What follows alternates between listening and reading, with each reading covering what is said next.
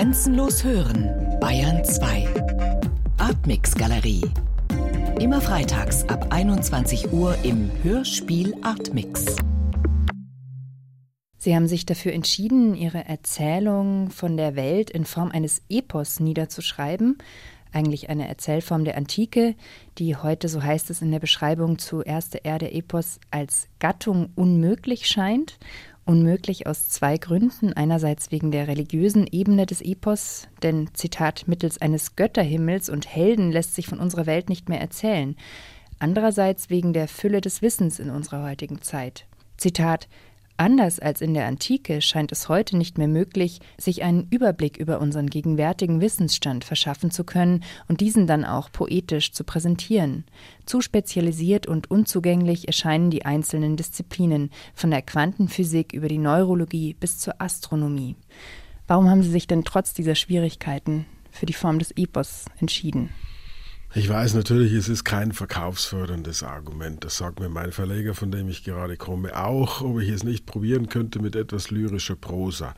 Ich bin natürlich darauf eingegangen, weil es natürlich schön wäre, wenn man von solch einem Projekt, das so viele Jahre Arbeit kostet, dann auch die Bücher unter die Leute bringen könnte. Der Punkt ist aber folgender.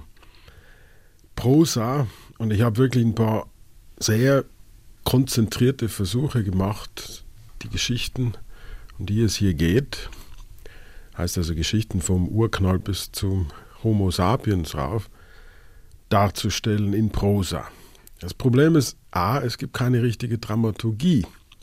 Wo ist die Dramaturgie bei der Entstehung der DNA beispielsweise? Wo ist die Dramaturgie bei der Entstehung der Erde? Natürlich passiert was, aber es ist nichts üblich Krimiartiges, um jetzt plakativ das Krimiartige für Dramaturgie zu setzen. Zweitens ist Prosa und das hört man vielleicht nicht gern, bei Krimi ist das ja auch egal, eine eher dünn ausgewalzte Form der Poesie.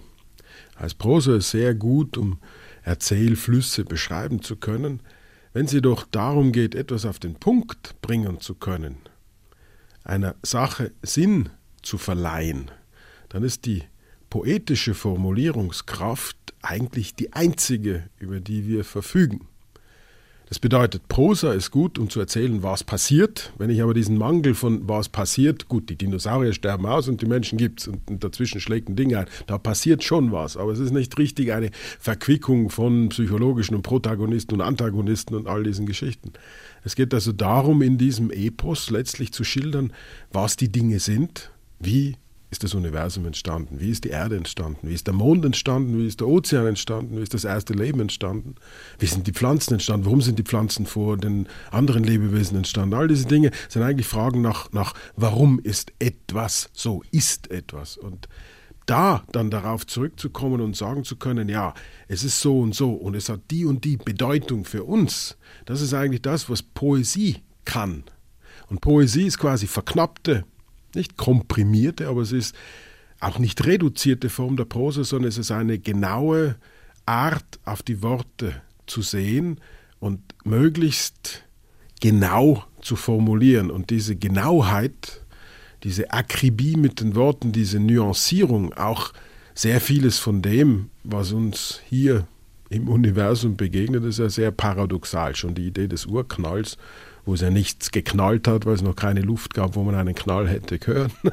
Oder wie Leben entstanden ist. All das sind ja sehr viele Paradoxien und da ist die poetische Sprache eigentlich die, die dafür geschaffen ist. Das ist der eine Ansatz, was das Poetische betrifft. Der andere kommt daher, dass nachdem ich lange als Übersetzer für den Herrn Homer tätig war und er mir nach drei Jahren gesagt hat, so jetzt ist gut, kam natürlich auch die Lust auf ein eigenes Epos zu schaffen. Und das Spannende ist am Lernen an dieser Vorlage, an diesem Beispiel der Ilias. Der Ilias ist nicht nur ein erzählendes Langgedicht, in dem sich also dieses Erzählerische und Poetische miteinander verquicken lassen, sondern es ist gleichzeitig ein Katalog, ein Kompendium der antiken Welt, in dem alles vorkommt, was damaliges Wissen war. Und das ist eigentlich der Ansatz, der mir praktikabel vorkam, um das darzustellen, a, was wir heute über die Welt wissen, aus den einzelnen Spezialgebieten und ihren Fächern, Astrophysik, Astroteilchenphysik, Teilchenphysik, Quantenphysik, Quantenmechanik, also es splittet sich ja immer mehr aus, dieses Wissen rauszunehmen aus den einzelnen Regalen, um es in eine Erzählung einzubauen. Denn ich bin ja nicht da, um die Quantenphysik zu erklären. Meine Aufgabe ist es, oder das, was ich will, ist das darzustellen, inwieweit all diese Dinge für uns als Menschen hier, heute, jetzt bei diesem regnerischen Wetter draußen, einen Bezug haben, was das für uns sagt, inwieweit das uns in der Welt verankert, inwieweit das für uns Sinn macht, inwieweit wir dem Ganzen Sinn geben und inwieweit uns das da draußen, das Unerklärliche, uns Sinn geben kann. Das Tolle an Poesie ist, und das ist der Grund, sie zu schreiben, ist, dass sie im Gegensatz zu allen anderen Kunstformen, die wir haben, innerhalb von einem Vers ein musikalisches Ereignis ist, uns Bilder in den Kopf setzt und dabei auch noch eine semantisch-logische Aussage präsentiert. Das heißt, es ist die, die beste Ausdrucksform, über die wir als Menschen verfügen.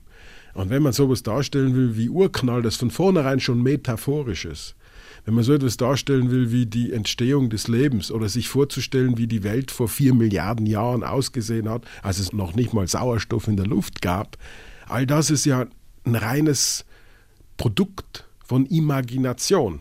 Und was kann diese Imagination besser, was könnte diese Imagination besser präsentieren als eine metaphorische, sprich poetische Sprache? Ihren Epos nennen Sie erste Erde-Epos. Warum eigentlich erste Erde-Epos? Also wie viele Epen werden denn folgen oder auch wie viele Erden folgen noch? Sie haben schon recht, wie viele Erden werden folgen. Erste Erde deshalb, es ist natürlich wieder ein metaphorischer Titel, aber er beruht auch auf Realität. Die erste Erde, wie sie sich herausgebildet hat im sogenannten Hadaikum, das kommt von Hades, weil es so eine höllische Welt war, ein Magma-Ozean, ein heißer Ball von Magma. Und die Welt, die wir heute haben, draußen in München, wenn wir da rausgucken, sind zwei verschiedene Entwicklungsstadien eines quasi planetarischen Organismus. Und sie hat sich das, was wir jetzt haben, ist wahrscheinlich, ich bin jetzt mit Zählen noch nicht fertig, vielleicht ist die fünfte Welt, vielleicht ist die siebte, vielleicht ist die zwölfte, je nachdem, welche Schritte man, man zählt. Da gab es eine Erde, die war mal ein Schneeball, die war völlig zugefroren, dass wir heute mitten in der Sahara die Spuren von Gletschern finden. Die Kontinente haben sich völlig verändert. Die Konfiguration, die wir heute haben, ist eine, die völlig anders ist wie von Gondwana, als die Alpen entstanden sind, war das ein völlig anderer Anblick vom All aus. Und es gibt heute, um diese neue Entwicklung auch durch einen Terminus technicus festzuhalten. Einen Begriff, der von der Geologie gerade vorgeschlagen wird, der heißt das Anthropozän, das heißt also das menschliche Zeitalter, weil jetzt der Mensch zum ersten Mal geologisch auch feststellbar ist. Das heißt, die industrielle Revolution, man weiß noch nicht genau, wann man dieses Menschenzeitalter Anthropozän, wann man das bestimmen soll, aber es beginnt mit der industriellen Revolution. Das heißt, wenn wir heute graben und wenn wir uns vorstellen, dass jemand uns in zwei Millionen Jahren ausgräbt, wenn dann die Kakerlaken die intelligente Rasse auf diesem Planeten sind, dann werden die merken, aha, um 1950, so genau können die das datieren, fanden die ersten Atombombenversuche statt, die Isotopen sind da, also der Müll, der Plastik, all das sind Dinge, die man dann geologisch, heißt in einem sehr großen Rahmen danach feststellen kann. Erste Erde ist aber der Anfang, der uns zu all dem gemacht hat. Das ist quasi die Vorgeschichte. Und äh, damit ist eigentlich das das Themenfeld umrissen, das mich da umtreibt, ja, so in diesem Umherirren und in diesem Maßlosen auch, glaube ich, beschreibt das Wort umtreiben das Projekt schon ganz gut, weil es geht vom Urknall bis halt hinauf zu, sagen wir mal, 10.000 vor Christus oder in dem Moment, wo es dann Schrift gibt. Also all das, was unsere Vorgeschichte ist, über die wir eigentlich nichts wissen. Also zumindest ich weiß nichts. Ich weiß, dass es die Genesis gibt, die handelt das in 20 Sätzen ab. War damals auf dem neuesten Stand, ist es inzwischen nicht mehr so. Sie ist übrigens so um, um 400, 600 vor Christus, also ist noch nicht so alt, die Genesis. Und eine neue Genesis zu schreiben, jetzt nicht in einem religiösen, biblischen, dogmatischen Sinne, aber um das für mich zu verstehen, was in einer modernen Genesis alles drinstehen müsste und was man verstehen müsste, um es begreifen, fassen, denken, sich vorstellen zu können. Das ist das, was ich gerne möchte bei dieser Herumtreiberei. Den Umfang haben Sie gerade schon mal ein bisschen angerissen. Der Epos ist ja auf insgesamt 21 Teile hin angelegt und beginnt mit den Teilen erstes Licht, erste Sonne, erste Materie. Wie kann man sich denn die Struktur dieses Epos vorstellen? Also gehen Sie da von sieben mal drei Teilen aus oder wie ist das strukturiert? Wo beginnt's, wo endet's? Also ich habe jetzt entweder ein Drittel oder die Hälfte, je nachdem, wann ich es aufhören lasse, sitze jetzt seit drei Jahren dran, mache nichts anderes und merke, dass ich das eigentlich ein bisschen in eine andere Richtung drehen muss, weil das mit den sieben mal drei Teilen, das klingt zwar so ganz praktisch, aber wenn man sich dann ansieht, dann ist die die Evolutionsgeschichte des Lebens, die Evolutionsgeschichte unseres Planeten, die Evolutionsgeschichte des Universums und die Evolutionsgeschichte des Menschen lässt sich dann doch nicht so einfach auf diese Dreier-Schritte zurückrechnen. Gleichzeitig wird es aber auch zwei Teile geben. Das heißt, ein Teil ist dieses erzählerische Langgedicht, wo immer wieder verschiedene Figuren ein Themenfeld mit ihren privaten Biografien und ihren privaten Erlebnissen auch ausdrücken. Der andere Teil ist aber einer, der quasi als Nebenprodukt dabei abfällt, der aber dann letztlich ganz praktisch ist. Das heißt, wenn ich mich schon durch ganze Kilometer von Büchern lesen muss, dann ist das eine Recherchearbeit, die dann letztlich auch, und das mache ich in einem Prosa-Teil dann, da kann man dann wirklich in einem Überblick lesen, was weiß man heute einfach gefasst für mich, für Sie, quasi vom Normalsterblichen, einer, der nicht vom Fach ist, der Dichter ist, der sich aber bemüht, da irgendwie was Verständliches da rauszuhören aus den Sätzen. Wie kann man dann quasi in möglichst kurzer, prägnanter Form schildern, ja, wie sind die Vorstellungen zum Urknall, wie stellt man sich vor, dass der Mond entstanden ist, wie sah die Erde ganz am Anfang aus, was sind die Theorien zur Entstehung des Lebens, war zuerst die RNA da, die DNA, wo ist das entstanden, oben auf dem Land, in Tümpeln, ist es im Meeresboden entstanden etc. Also all diese Dinge, quasi diese ganze Recherchearbeit wird dann eine kompilierende, paraphrasierende, exzerpierende, wo man dann schön, wenn man jetzt gerade keine Lust hat, ein Gedicht zu lesen, kann man sich dann mit dem Ganzen dann auch in Prosa befassen. Wo wird das enden, das Epos? Tja, idealerweise 10.000 vor Christus, Sesshaftwerdung des Menschen, Herausbildung der Schrift, weil ab dann gibt es ja die Dokumente. Die Frage ist, komme ich so weit? Komme ich bis zur Entstehung des Menschen oder komme ich schon zu diesen Höhlenzeichnungen und dem Löwenmensch von der Schwäbischen Alb? Da möchte ich gerne hin. Ob ich das schaffe in der Zeit, ob ich mir das finanzieren kann, ist eine andere Frage. Sie haben ja für in Epos mit vielen Wissenschaftlern gesprochen, führen auch weiterhin noch Gespräche. Das sind Wissenschaftler aus den Naturwissenschaften, unter anderem mit Fachleuten aus der Astronomie oder der Sonnensystemforschung. In welcher Form fließen denn diese Interviews in das Epos ein? Zum einen ist es für mich ganz privat, egoistisch eine Überprüfung, habe ich das richtig verstanden. Und dann kann man den Leuten auch ein Loch im Bauch fragen. Und das ist für mich ein Genuss. Vor allen Dingen aber kriegt man danach mit, da ja alles Theorie ist, das darf man nicht vergessen. Der Urknall ist eine Theorie, wie die Entstehung des Mondes, wie es nur Theorien gibt. Das ist ja experimentell kaum nachweisbar. Und es gibt immer miteinander konkurrierende Theorien. Mein Problem ist, ich möchte natürlich auf das Pferd setzen, das dann am Schluss auch wenigstens für die nächsten 200 Jahre durch die Ziellinie geht. Wie soll ich aber herausfinden, ob Theorie A richtig ist, Theorie B oder Theorie C in 100 Jahren als die?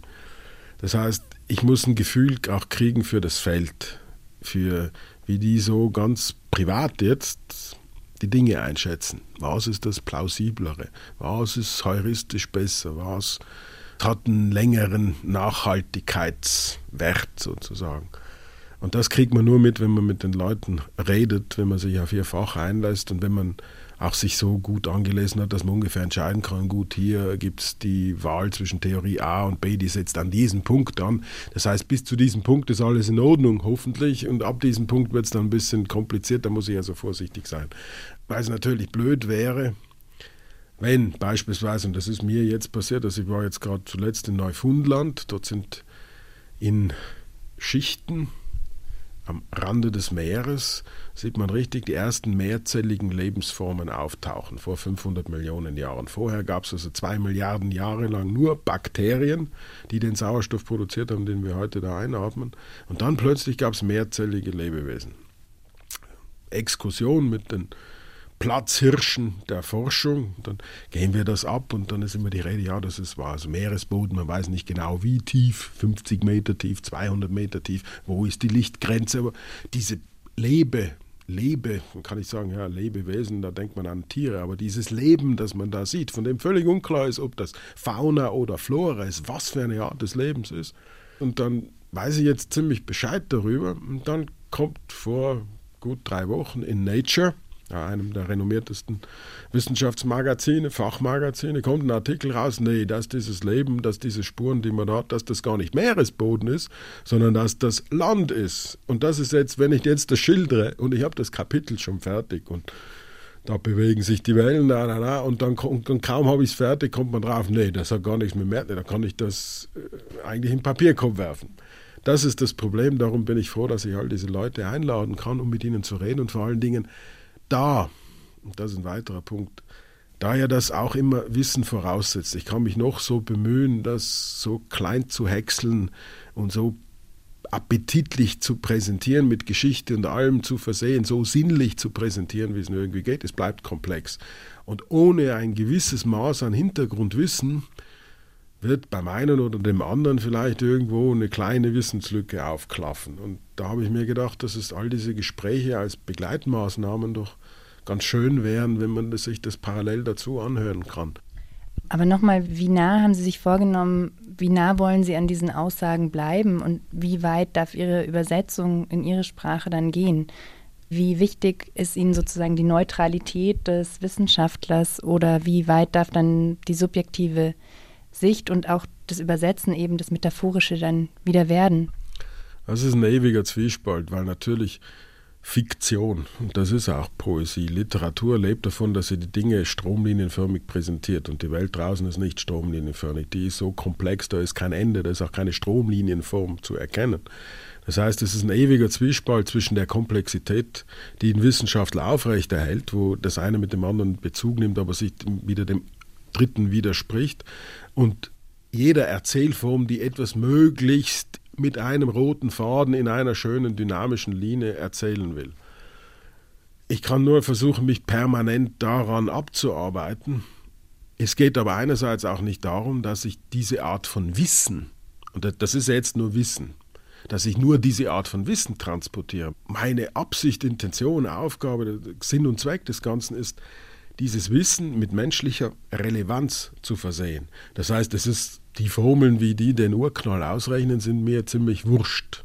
Das heißt, am Anfang muss ich die erstmal verstehen, was steckt dahinter. Aber dann ist mir das Wissen an sich wurscht. Dann will ich wissen, wie wird das denkbar und was bedeutet das für uns, für unsere Verortung in der Welt. Das heißt, ich versuche mir die Teile aus diesem Wissen rauszuholen, die sich auf unsere Welt, in unsere Lebenswirklichkeit übertragen lassen. Zum einen sind es eben diese Forschungsergebnisse der Wissenschaftler, die in ihren Epos einfließen. Zum anderen sind es ganz subjektive Beschreibungen, die in diesen Epos einfließen, Reisebeschreibungen, Momente, in denen sie ihre sinnliche Wahrnehmung festhalten. Welche Bedeutung haben denn diese subjektiven Anteile in dem Epos? Also das mit den Wissenschaftsgesprächen ist eigentlich nur der periphere Teil daran. Die eigentliche Erzählarbeit oder der Zugang zum ganzen Thema lebt davon, dass ich zu all diesen Orten hinfahre wo man die Funde gemacht hat. Das heißt, die ersten Fossilien. Ich habe jetzt gerade ein Kapitel abgeschlossen, wo ich in North Pole war, in Australien. Das North Pole heißt, weil es die heißeste Stadt der Welt ist. Marble Bar, das ist in Nordwestaustralien. Und dort sind die Fossilien des ältesten Lebens, der ältesten Lebensformen, sogenannte Cyanobakterien. Das ist das, was in jedem Tümpel nach dem Regen bildet dieses schlutzige, schmierige, grüne, grüne, grüne Zeugs da. Und die haben damals, bilden auch heute noch in den Meeren solche richtige Pölster. Die haben den Sauerstoff produziert, den wir einatmen. Dorthin zu fahren und das zu sehen, wie das vor 3,5 Milliarden Jahren ausgesehen hat. Wie gesagt, also mehrzelliges Leben, Käfer und Würmer, die gibt es seit 500 Millionen. Uns Menschen seit pff, wir fangen irgendwann mal um drei, vor drei Millionen Jahren an und so wie wir heute sind, vor vielleicht 200.000. Also da ist 3,5 Milliarden, ist so weit zurück und da kann man hinfahren und sieht das noch. Also es ist quasi wie eine ausgetrocknete Bucht mit diesen Pölstern, wo man noch die Rippel im Sand sieht, die das Meer vor 3,5 Milliarden Jahren hinterlassen hat. Das heißt, die Reise dorthin ist immer ein Abenteuer und man baut aufgrund dieser Reise und während dieser Reise auch einen Bezug auf, weil das ist ja das Ziel, wo man hin will. Und dann steht man an, an diesem Punkt und sieht das und dann geht es plötzlich wie in, wenn man plötzlich vom Abgrund steht oder vom Bohrloch, da geht es dann plötzlich 3,5 Milliarden Jahre in, in die Tiefe. Und das ist die Art des Erzählens, um mir es dann geht, den Bezug zu diesen Dingen aufzubauen und dann plötzlich auf diesem Meeresboden zu sitzen, der damals unter vielleicht 20 Zentimeter sehr salzhaltigem Wasser gestanden ist. Und da sitze ich dann und denke mir, ja, und das ist schon sehr, also es ist jedes Mal, verdreht seinem den Kopf. Was war denn für Sie der eindrucksvollste Ort? Gibt es da einen, der raussticht, der Sie am meisten verdreht hat? Also eine der ersten Orte, wo ich hingefahren bin, war mit dem ältesten Gestein, also das älteste Stück Erde in, in der Hand zu haben. Und das war so irgendwie wie so, weil es ja auch die erste Reise in diese Richtung war, war es auch irgendwie so eine Art von Bibelersatz. Das wirklich Schöne ist oder das wirklich Kopfverdrehende ist oder eigentlich das Lebensverdrehende daran ist, dass das langsam alles zusammenwächst, die Bereiche sich ergänzen und das Ganze eine langsam eine Geschlossenheit erahnen lässt, die mich sehr berührt, weil ich dann das Gefühl habe, ich verstehe, woraus ich bin, woher ich komme.